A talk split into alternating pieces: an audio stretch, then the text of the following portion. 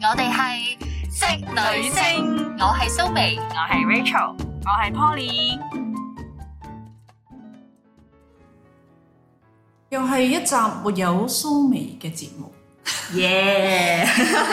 今集就講下即係戀愛學問啦。即係當我哋即係同誒身邊嘅嗰嗰位啦談戀愛，去到一個時間嘅時候要見家長。哇，刺激啊！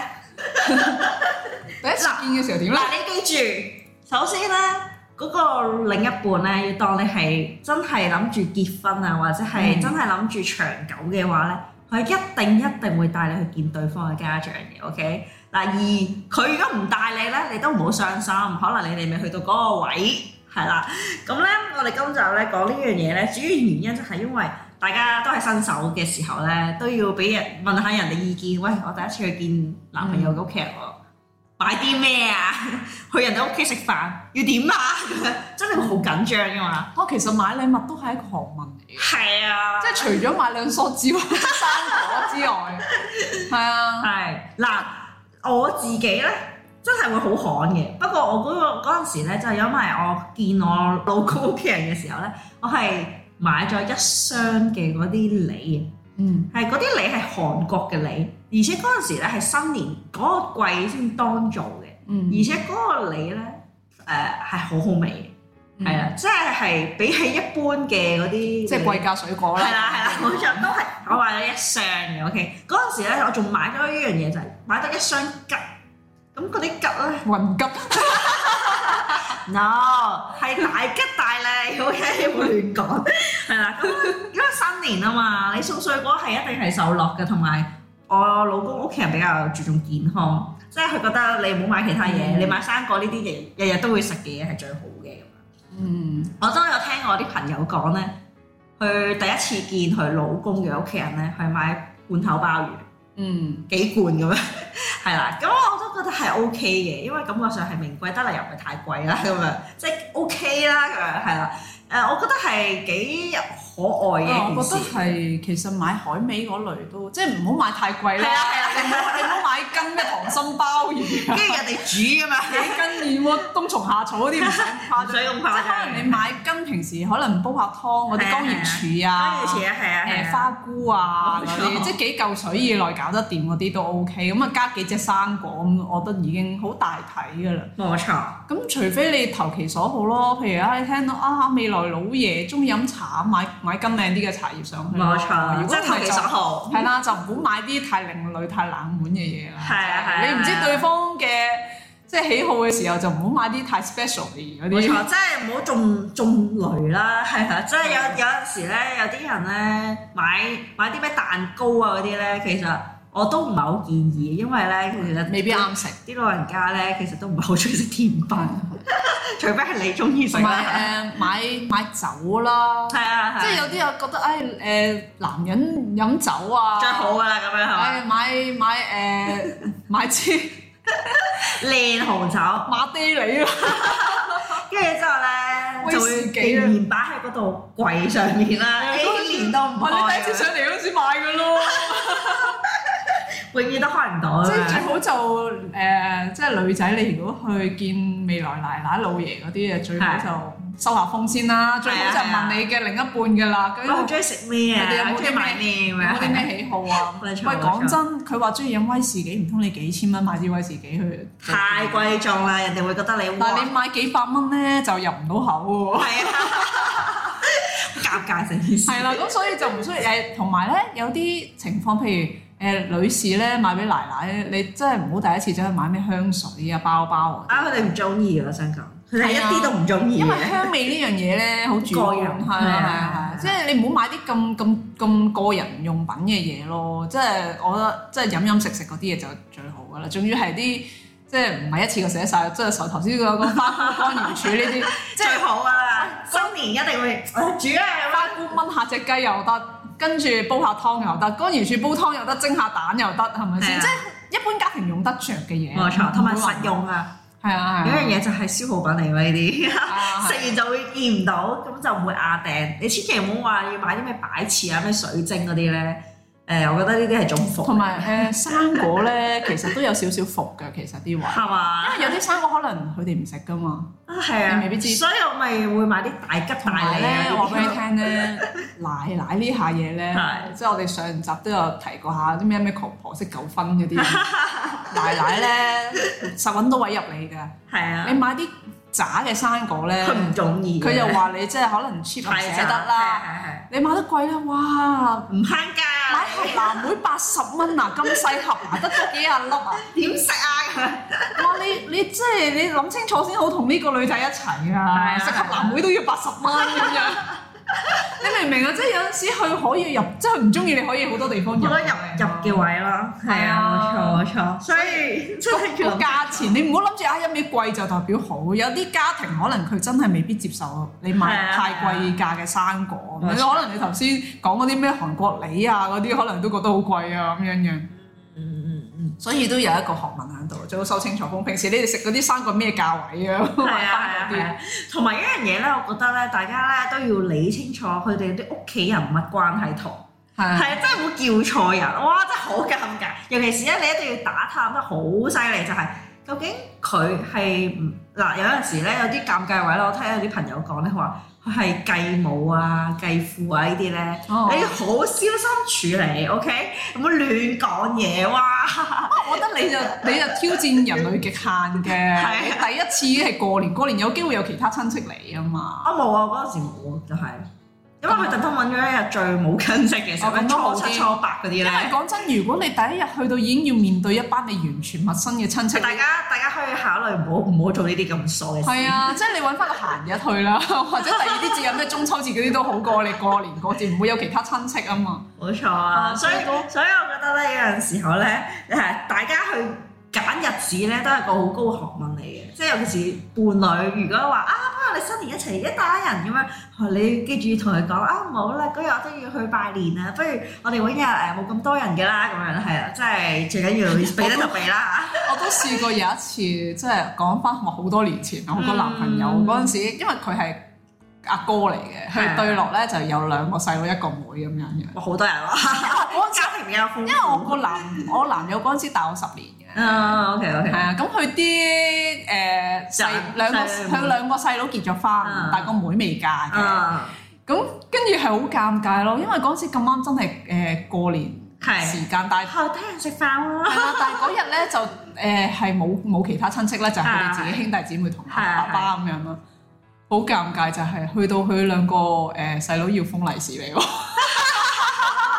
呢個都係有尷尬位嚟㗎。總之點解我話唔好喺新年咧，就變相你叫佢鬥利是啊，好尷尬成件事。你因為就會覺得係咪結婚嗱你帶得啦翻嚟， 即係有機會唔會結婚啦？嘛？咁即係有機會未來阿嫂啦， 但係你咁鬥利封利是加是數俾，未來阿嫂，好尷尬。但我又冇可能話哎唔使啦，免啦咁 樣。 你又唔可以意思拒絕人喎。所以我都覺得新年去做呢樣嘢係唔係咁因為 OK 嘅，佢兩個佢兩個細佬都大過我啊嘛，好好笑成件事。成件事好尷尬咯，真係啊係。，咁咧你入屋要叫人啦，咁你叫人嘅時候咧，頭先講清楚啦嚇，繼父啊、繼母啊，或者係一啲誒、比較尷尬或者女朋友、男朋友啊、單身之後，或者佢媽媽過咗世之後，跟住另外一個再相交嘅相好啊咁樣，嗰啲咧大家要小心處理，OK 係啦。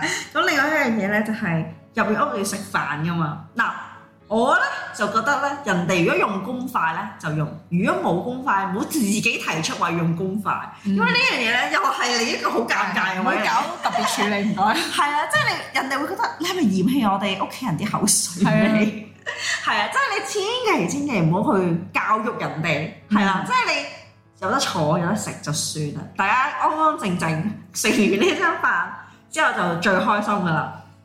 咁點解咧？因為有樣嘢咧就係、如果你做得太核突啦嚇，即係太突出咧，人哋會永記於心，佢哦嗯同埋背後咧，你走咗之後咧，一定話你頭先啊，你帶翻嚟嗰個人啊，無論男定女都好啦，翻嚟嗰只嘢啊！用公筷啊咁樣，我都冇準備，屋企都冇咁多筷子子。你咁講，我記得曾經我好耐以前睇啊一有一套韓劇咧，係笑有個女仔咁就去男朋友屋企啦，係因為去到談婚論嫁係啊係啦啊係嘛，啊咁就即係佢個男朋友就帶佢翻屋企，即係見下自己屋企人啦。係啊咁第一餐飯咧就係啲兄弟姊妹啊、係爸爸媽媽咁一齊坐埋一齊，嗯一家人好温馨咁係，食飯。係啊係啊係啊咁咧好好笑咧，就係韓國人咧，佢哋個兜湯咧係大家都懟隻匙羹落去咧，冇錯，一家人食飲啊嘛。係啊一家人咁㗎咁㗎，係正啊常。咁咯。但係因為佢唔係韓國人咧，佢就會覺得。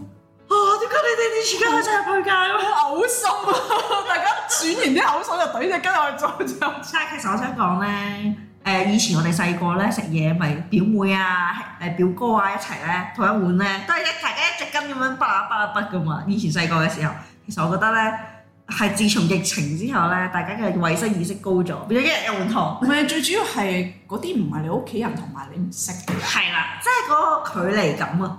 係啊，因為嗱調轉頭咁，你去茶餐廳，跟住個老闆娘擺低一兜湯，跟住三個唔識嘅，你會唔會大家懟啲匙羹仔係咁飲啊？所以你其實你就將你自己局外圍，唔係唔係屋企人咯。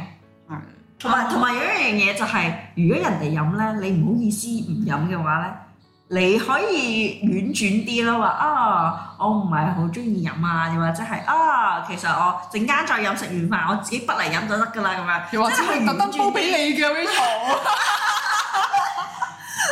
我可唔可以食咗飯先啊？咁樣， 我轉頭飲啊！我而家仲想食飯，仲想食餸啊！我飲完啲湯之後我就啊冇位啦咁樣。跟住係哎你而家飲得啦嘛，跟住剩低嗰啲全部你㗎。 冇計啦，係得呢度咁多嘅啫。韓國人啦，冇錯，我教我唔係韓國人，因為咧香港人咧慣性咧都係會用翻自己隻碗去係滗湯嘅，係正常可咁能飲樣完飲完湯先不化。係啦係啦，或冇者錯。食完飯先不湯，係啦都可以，用即翻你自係翻隻己。碗嘅，OK，係唔係韓國人啦？我不哋過講真，一家人食飯就真係好少用公筷嘅。係，除非你去到人哋嗰啲屋企，你覺得唔係好 comfortable，即係唔係好舒服，咁你就覺得啊，你想用，你千祈唔好第一次去嘅時候就做呢樣嘢，因為人哋會覺得。哇！呢呢條友好 麻煩，即係我用一條友嚟講講呢真，意如思啊果咧誒，如果你唔係結咗婚咧，同係老爺奶奶嗰啲咩姑仔啊、叔仔嗰啲一齊住咧，嗯。其實間唔中上奶奶屋企食一餐半餐，你就唔好搞咁多呢啲嘢啦。係啊，你真係幾幾唔滿意都忍咗佢算。同埋而家你係未入門嘅大佬，你同埋未入門咁咪就簡單，你仲係未做正式嘅夫婦，就算入咗門都係唔好，即係你一係餐啊半餐飯唔好搞咁多嘢。總之係啊跟大隊，大家做咩就做咩就算。係啊係啊係啊係啊，咁嗱講起食嘢呢樣嘢啦，文化就係夾餸俾人，你可以唔使夾嘅，OK，係 啦，即係我推要同大家講餐桌啊禮儀咧，即係大家好好好啦，咁話啊你食呢嚿你食嗰嚿，千祈唔好，係啦，你乖乖地有人夾俾你哋都食。嗱，通常通常啲長輩就好興啊，有客人嚟就夾餸俾你啊。係啦係啦係啦係啦，你就嗯通常人哋咧係未食飯之前幫你夾嘅。但係我想講咧，即係你自己要留意一樣嘢，即係可能有啲人咧會有啲嘢唔食噶嘛。係啊係啊，咁啱個長輩咧，咁啱個長輩夾咗嗰嚿嘢係你唔食嘅，譬如紅蘿蔔咁，我不嬲都唔中意食紅蘿蔔嘅咁樣係。咁啱佢就夾咗嚿紅蘿蔔俾你，你都要食㗎啦。係你真係一定要食啊！我話你聽，係啊，除非你係食完之後會嘔啦，係啦，即係除非你敏感啦，即係你唔食得係啊海鮮，佢夾隻蝦俾你咁樣。咁你就係哦我會敏感㗎。咁呢啲咁呢啲情況，你就其實最好咧，你醒嘅就事先同你男朋友講，講定係啦就係叫啦即。係避免住嗰啲，唔係呢個尷尬可以事先避免嘅，係啊唔好去到係啊話冇錯食飯嗰刻夾俾你先話唔食咁樣。係啊係啊，冇錯。正如我好似我老公咧唔食苦瓜咁咧，佢屋企永遠都唔會出現苦瓜，但係喺外家啊外母度就全部都苦瓜， 當然唔會啦，因為我會提點我阿媽，我會提點我阿媽話啊 Jason 唔食嘅咁樣，即係我老公啊，特登煮俾佢你唔啊食㗎，你唔好我煮聽 啊。我聽 Rachel 講你好中意食苦瓜，整鬼佢咁樣嗱誒苦瓜炒牛肉、苦瓜煮魚、苦瓜湯啊！跟住佢即刻，佢即刻面有難色咁話：啊，我都係出嚟食啦咁樣。不如我請啦，咁就 我中意食 c o b 好啦，咁講開食完嘢之後咧，第一個學問就係使唔使洗碗？嗱，我想講咧，我有我嘅睇法。係如果你第一次去個男朋友屋企咧，嗯係真係唔好洗。係啊，我都建議唔好真係唔好使，除非已經去到去慣去熟，佢已經係當你差唔多未入門嘅新抱啦。係咁你就自動自覺洗啦、執係碗啦、剩啦嗰啲，係咁就冇問題。即係如果你第一次去到咧， 就洗碗有啦，啲 女仔會好尷尬，去到嗰刻究竟我應唔應該洗？我唔洗碗係啊會唔會佢話我唔洗碗係咧？啦係啦，但係你唔好忘記，我未入你門，我係啊呢一刻咧身份係朋友，係你唔好當你自己係女朋友先，你當你係普通朋友係係啊，真係當普通朋友咁樣。你普通朋友去人哋屋企，你唔會幫人哋洗碗噶嘛？係啊，最多就誒、哎辛苦你阿姨咁樣。係係，因為我自己咧就會係咁樣諗嘅，就係咧，如果即係假設啦，誒、你係有工人姐姐嘅，即係對方係有工人姐姐，咁麻煩你好開心咁樣坐翻喺 sofa，乜都唔好做。嗱，如果佢冇工人姐姐嘅，佢係白冇去洗嘅話咧，咁我都覺得你可以試一下話啊，有冇嘢需要幫手？呢一句就得啦，你唔好搶住話哦我要幫你洗碗咁樣，你唔需要嘅，你最緊問佢。誒、有冇嘢可以幫到手同啊？埋我都會同係啦男朋友講明咧，即係話呃誒，如果去到嗰刻要洗碗咧，可唔可以幫手？啊冇錯冇錯。啊咁通常咧，你男朋友都好識做嘅，佢就會話啊誒媽咪會洗㗎啦，或者係啊我陣間會幫佢洗㗎啦，我媽都唔使洗啊咁樣。又或者咧，可能嗰一刻咧，人哋話啊唔好㗎啦，你會坐，人哋會好客氣嘅通常。但係你講一句咧，人哋個心會好甜嘅，即係你會話啊有冇嘢要幫 手做啊下樣都要問下，其實係我啊唔使嘅， 啱啱先收完甲咁。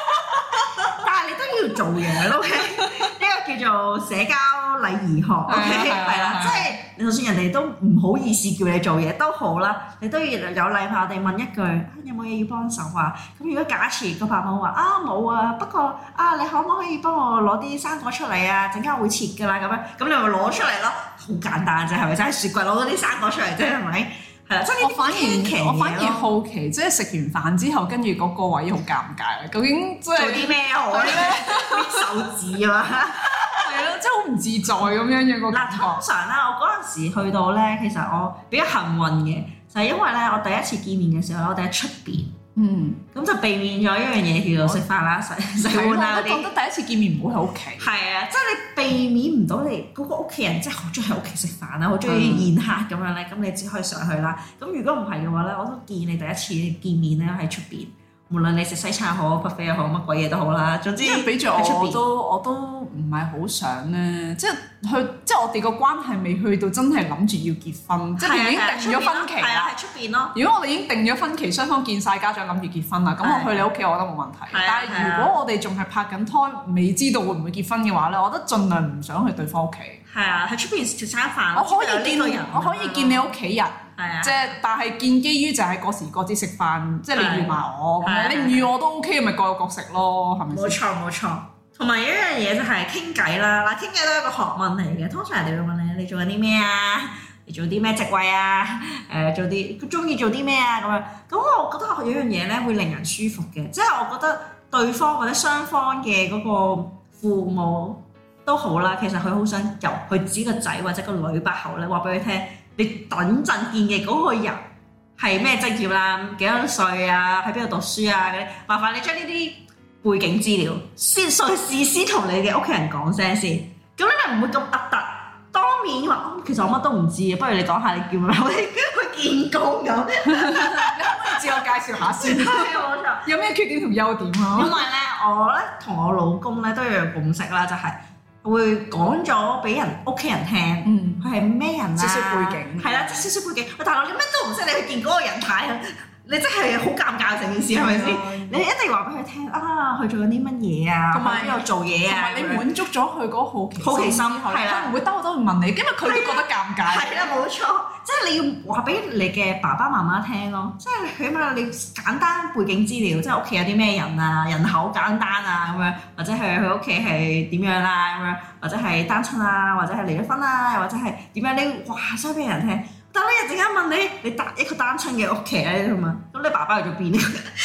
特汗，跟住成餐飯就不停咁特汗咁樣，啊 好尷尬啊嘅咁樣，係啦。咁所以我嗰餐飯咧係好圓滿嘅，因為我哋打做功課，係啊啦，做完功課先好食嗰餐飯。誒，哦見面冇咩嘢，就純粹傾下偈。係啊，純粹傾下偈話。啊，你都幾好喎、咁樣，平時中意做咩啊？即係講興趣啦，即係人哋就唔會講呢啲啦，即係唔會講啊， 你讀邊間學校啊？佢 你喺邊度畢業㗎？你幾多歲你而家做啊？咩工啊？係啊屋企有冇細佬妹啊？ 特汗， 真係特汗。係啊，我我我都戥大家立一把冷汗啊！如果大家乜都唔講，其實我都好怕去面對即係男朋友嘅屋企人，係啊，即係大家尤其是又未去到談婚論嫁咧。第一次一定最驚嘅。係啊，即係我覺得我都 prefer 係啊，你哋如果出街食飯先預我啦。係如果喺屋企啊，嗱，我有一樣嘢好醒目嘅，就係咧，你唔好約晚飯，你約晏晝飯。晏晝飯點解咧？你食嘅時段唔會好長，同埋係你哋見嘅飲個茶咁樣係啊啦係啦，即係你過幾個鐘咧就完結㗎啦，因為你哋大家都晒所有嘢㗎啦已經。嗯係啦，同埋我嘅少少 tips 咧，就係你想表示你嘅善意嘅話咧，其實你係要預先去到嗰個餐廳打點好一切，跟住之後人哋一嚟到咧就會覺得啊呢樣嘢，無論係男定女都好咧，你可以即係譬如去飲茶咁係啊樣，你最好就係去做攞位嗰個，就唔係啊好等你啲長輩啊啲攞晒位啦，洗訂台啊，咪洗晒碗啊，洗晒杯啊，跟住你先兩個斯斯然拖住手咁樣嚟咧，通常個印象就真係會比較啊係啊，真係差特狂啊！我我真係為大家賴一把眼汗。呢件事我想講下， 我表弟咧曾經就係咁。係啊，即係因為我表弟係廣州人嚟，咁嗰陣時我媽咪咧就過年翻廣州啦，咁係就約咗飲茶啦。係咁啊已經咧喺嗰間酒樓嗰度咧攞晒位啦，洗晒杯啦， 洗晒筷子啦，跟住仲要飲到半撚坑咧，佢兩個先瞓到黃朝扮拖住手走嚟飲茶，特狂咯，跟住仲要每人手上面揸住支可樂，印象深即刻。但係佢兩個已經唔係細個，已經廿幾歲嘅啦，自己差唔多結婚嘅啦。跟住我阿媽個心咧就喺度鬧啦，即係私底下就喺度講啦。誒、啲長輩喺度一早攞定晒茶位，分到得你黃哋兩朝，個。等你兩個誒瞓到黃朝扮住嚟到又唔飲茶就誒飲可樂咁樣。即係會好多嘢喺度挑剔啦，即係當然唔係淨係鬧個女仔啦，連我表弟都有鬧啦，即係係係係唉你兩個都咁衰啊嘅，所以咪一齊咯。 臭味相投啊！果然係。冇錯，係啊，咁所以我就覺得誒、呃其實如果約咗長輩食飯，唉辛苦一次半次，早少少去攞定位，係即係唔係叫你嗌定晒啲餸啊，因為有千陣時祈唔好，一定要等齊人先嗌餸。係，啦，你千祈唔係去嗌餸咧，即係準備好晒啲位夠唔夠，即係譬如喂今日幾多個人嚟啊，夠唔夠位係啊啊，張台夠唔夠大啊，舒唔舒服啊？坐低係啦啦，，跟住誒去到咧就最好咧就誒 send 定啦，我哋而家響幾號台咁樣樣。誒、係八個位夠唔夠啊？咁樣樣，我哋而家兩個，你哋係咪六個啊？仲有冇要唔要加位啊？係，所以你要要識做呢， 咁樣就係咁解係啦。啦。跟住你哋中意飲咩茶啊？我沖定啦，叫侍應咁樣係啊，樣，即即係係我都覺得有啲人咧好有心嘅，即係咧會特登帶自己啲好茶咧係沖定咁樣，哇泡定啲靚茶啦，我等大家食咁樣。即係我覺得咁樣係一個尊重咯，係啊即係我唔係好覺得咁樣係一個點樣啦。除非你哋已經好熟啦，即係見過 N 次啊啦，你遲啲嚟都冇乜所謂。如果唔係就千祈唔好。所以我覺得係即係雖然有啲人話誒咁好假啫，咁但係有陣時表面功夫，你令你自己其實我覺得第呢時啲係間有禮啲貌，頭家係啊，咧，你嘅日禮子貌好嚟嘅，過啲咯。係 啊，真係禮貌嚟嘅。如果唔係我怨你一世啊，真心怨你一世。 係啊，即係我覺得嚇呢個人我唔識唔 do 喎，咁樣我唔識做啊呢通個人。常咧人尤其是長輩咧，通常都係中意記住啲後輩啲唔好嘅嘢。 冇錯，好少話記住你啲好嘢嘅，啲唔好嘅嘢咧，哇！你由你嫁入家門嗰一刻講到你差唔多死嗰日啦， 永遠係拜拜拜拜，係啦，即係不停咁巴拉巴拉，永遠記住你啲最唔好嘅嘢。嗱，我同埋有一樣嘢咧，就係點樣同啲長輩傾偈，都係一個學問嚟嘅。嗱，傾偈咧，千祈唔好問啲好深入嘅問題，例如係啲咩好深入嘅問題咧，即係你幾多錢人工啊？你做即係你唔好去問長輩呢啲。但係有啲長係啊輩中意問呢啲問題喎，我我就長輩問你咧，你可以輕輕咁樣話，哦，都普通啦，正常咯，市場價咯，咁就得㗎啦。OK，你唔需要真係話俾佢聽幾多個零啊，幾多但點數係啊但係。有啲長輩係唔識 do 嘅喎，即係遇着呢啲咁嘅長輩，我都試過遇我阿姨咧係即係過年翻問啦，咁即係揾幾多錢啊？佢唔會咁樣對佢啲第一次見面嘅人哋，即係佢啲仔唔嗯女係啊，呢個世界咩人都有啦。哦哇，如果係咁樣嘅話即，係我哋都要俾啲聽眾有啲心理準備，如果遇着呢啲咁嘅，應該點樣面點樣去應對咧？咁樣樣。冇啊，通常你你可以咁樣講係嘛？啊，你仔仔差唔多咯，即係阿老阿邊個邊個咁樣，即係佢另一半差唔多咁樣咯。即係自己男朋友啊，係啊，自己男朋友。咁即係幾差唔多多錢啊？咁你知道你個仔幾多錢，咁我咪差唔多我嗰唔個知數喎，咯我就想一直都想知佢幾多錢啫嘛。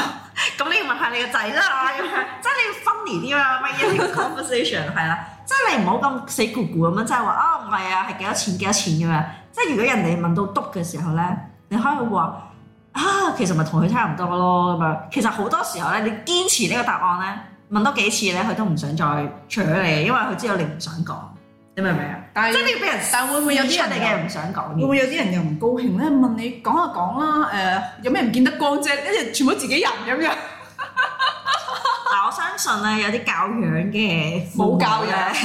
你一遇到嗰個就冇教養嘅，點處理？ 咁你考慮下要唔要同你個男朋友繼續一齊啦，咁或者女朋友，嗯因為佢父母都咁難搞嘅話，你將來一定更加多問題嘅，你明唔明啊？嗯，係啊，所以佢既然唔放過你咧，你都唔好放過佢啲仔女。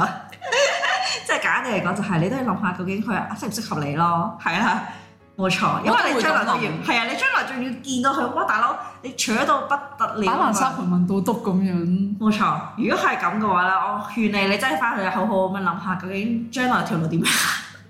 我都好直接啊，其實講真，呢啲真係温馨提示 啊。趁感情唔係好深，我哋都係分手啦。係啊，你第一次見面已經咁咯，哇！如果你長期落去嘅話，你不得了喎成件其事。實我揾幾多錢同你冇關係嘅喎，我到時唔會上繳俾你嘅 喎。佢純粹都係得得得個知字啫嘛，知係做咩咧咁樣？八卦咯，想睇下第時個仔使唔使養你咯。如果你收入好低，即係我個仔要負咁負樣擔幫過你個仔啊。如果嗰個你嘅仔係咪即刻話啊？你個女女朋友好好啊，冇冇俾佢走咁好啊？佢就冇意見咯，係啊。甚至乎可能你家底好過佢個仔嘅時候，佢就會覺得嗯呢、個要 mark 實啊仔。如果揾揾收入唔係太高嘅時候，唉你諗清楚啦，都一般般啫咁樣。係你仲後生，可以揾多幾個 嘅。咁我就要睇下大家即係即係每每個父母嘅諗法係乜嘢，想去幸福啊，定係真係覺得啊點樣點樣點樣啊？但係我都係覺得，嗯，大家諗諗啦，係 咯，我都話我知點樣，嗯係咯，咁所以我就覺得我都幸運嘅，因為我老公嗰邊咧相對係比較簡單嘅，即係唔會一大對住群你。姨媽姑姐，係啊，真係會啄住你，同埋佢啲屋企人咧都係好和藹可親，因為佢咧比較簡單，係啦，即係佢唔會問你呢啲嘢，佢哋通常都係會覺得啊食嘢啦食嘢啦，你中意食乜嘢啊咁樣，會傾呢啲話題咯，同埋會 share 自己嘅最近做咗啲乜嘢咁樣咯，即係佢哋屋企係比較簡單。嗱，如果你同長輩第一次見面咧，你真係可以分享下你最最近做咗啲乜嘢啊，或者係啊我哋平時中意去邊啊咁樣，等佢知道下你老嘢爺知唔知你錄 podcast 節目㗎？我攞嚟之後，我同佢講啦，我話爹哋，我錄音，你得閒去聽下我個 podcast 咁樣。 跟住之後我，我連我嘅即係我老爺嘅另一半，佢都知嘅咁樣咯。嗯係啊，跟住我就覺得幾好啊！我咪有乜有乜所謂咧？大家係好願意去聽取呢個意見噶嘛？ 係啊，即係我老爺係好啲好文明嘅人嚟， 文明嘅社會做文明嘅事啊嘛，係咪先？係啦。我頭先講嗰啲係極端例子，但係唔排除會遇到呢啲人。所以我就話啦，如果你真係遇到嘅話，你唔需要講咁多嘅，你只要諗下你嘅將來仲要唔要繼續同呢個人一齊就得㗎啦。啊，Auntie，我諗我仲有啲嘢要 做，有機會有緣再見啦。係啊， 冇錯，因為真係㗎，如果你第一次見面佢都啄住你唔放，你以後日子都唔會好過得去邊。 係啊，即係我真心覺得，如果佢第一日已經係咁樣嘅話，你之後嘅日子就會何其你難捱咧咁樣，係啦。嗯，咁如果仲有嗰啲咩姑仔啊、叔仔啊，或 者咩大伯，即係佢啲阿哥家姐嗰啲，如果好難相處或者好目睹嗰啲，點搞咧？嗱，咁就要睇下你愛佢有幾深啦。究竟你有冇咁嘅智慧同埋能力去面對一切？唔係，其實我覺得最簡單咧係睇你嘅另一，即係你男朋友啦係嚇，同呢點樣處理同呢個兄弟姊妹嘅關係去到邊係啊點樣處即理？係如果佢兩者之間大家都係不抽不睬，或者大家冇乜兩句嘅，咁其實你唔需要 care 嗰個人。係，啊除非佢哋係糖黐豆咁，咁你就 真但係如要果諗清楚佢譬如佢兩兄弟好似孖公仔咁好 friend 嘅，係咁啊，嗰個人對你嘅印象就會影響到佢。冇錯，係啊，咁所以你都要睇翻究竟佢同嗰個兄弟姊妹之間嘅關係去到咩地步，因為兄弟姊妹唔代表感情一定好，係啊可能佢哋自己都唔啱結，佢因為唔妥你老公，所以先妥你。所以呢啲戀愛學問咧，大家真係要好好咁樣諗下，同埋好好咁樣學習一 下，係啊啦。我突然間有啲 驚，我聽完呢集之後。大家唔使緊張嘅，喂，冇嗯事嘅，所有嘢都會過去。係遇咪着如果有一個家庭背景好複雜嘅，其實我都好麻煩。冇錯嗱，所以有陣時候咧，我奉勸大家咧，如果你真係要認識佢嘅時候咧，真係要喺認識嘅過程之中了解多啲佢嘅屋企家庭環境，因為有一樣嘢會直接影響到你嘅將來。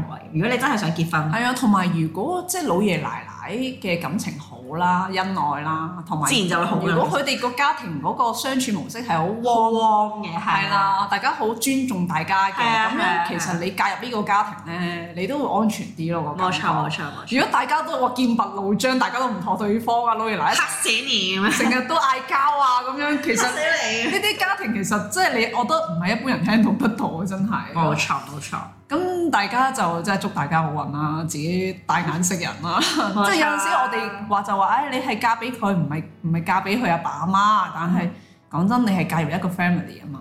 係啊係啊，即係你係兩個 family 嘅事咯，真係係啦，啊，即係誒、呃、當然啦，最重點就係你你嘅另一半同你嘅相處，佢對你好唔好，呢個係第一重要嘅。咁但係係咪佢屋企人就唔重要咧？又唔係嘅。我覺得佢屋企人嘅影響力都有百分之三十嘅，即係喺呢段婚姻入邊啊。人哋喺你耳邊不停咁洗你耳仔㗎如嘛果一齊住嘅話咧，個影響力有百分之五十以上係。啊係啊係啊，好重要噶，所以大家真係要諗清楚咯，係啊。好啦，我哋今集嘅戀愛客問又去到呢度啦，下集再見，拜拜拜。拜。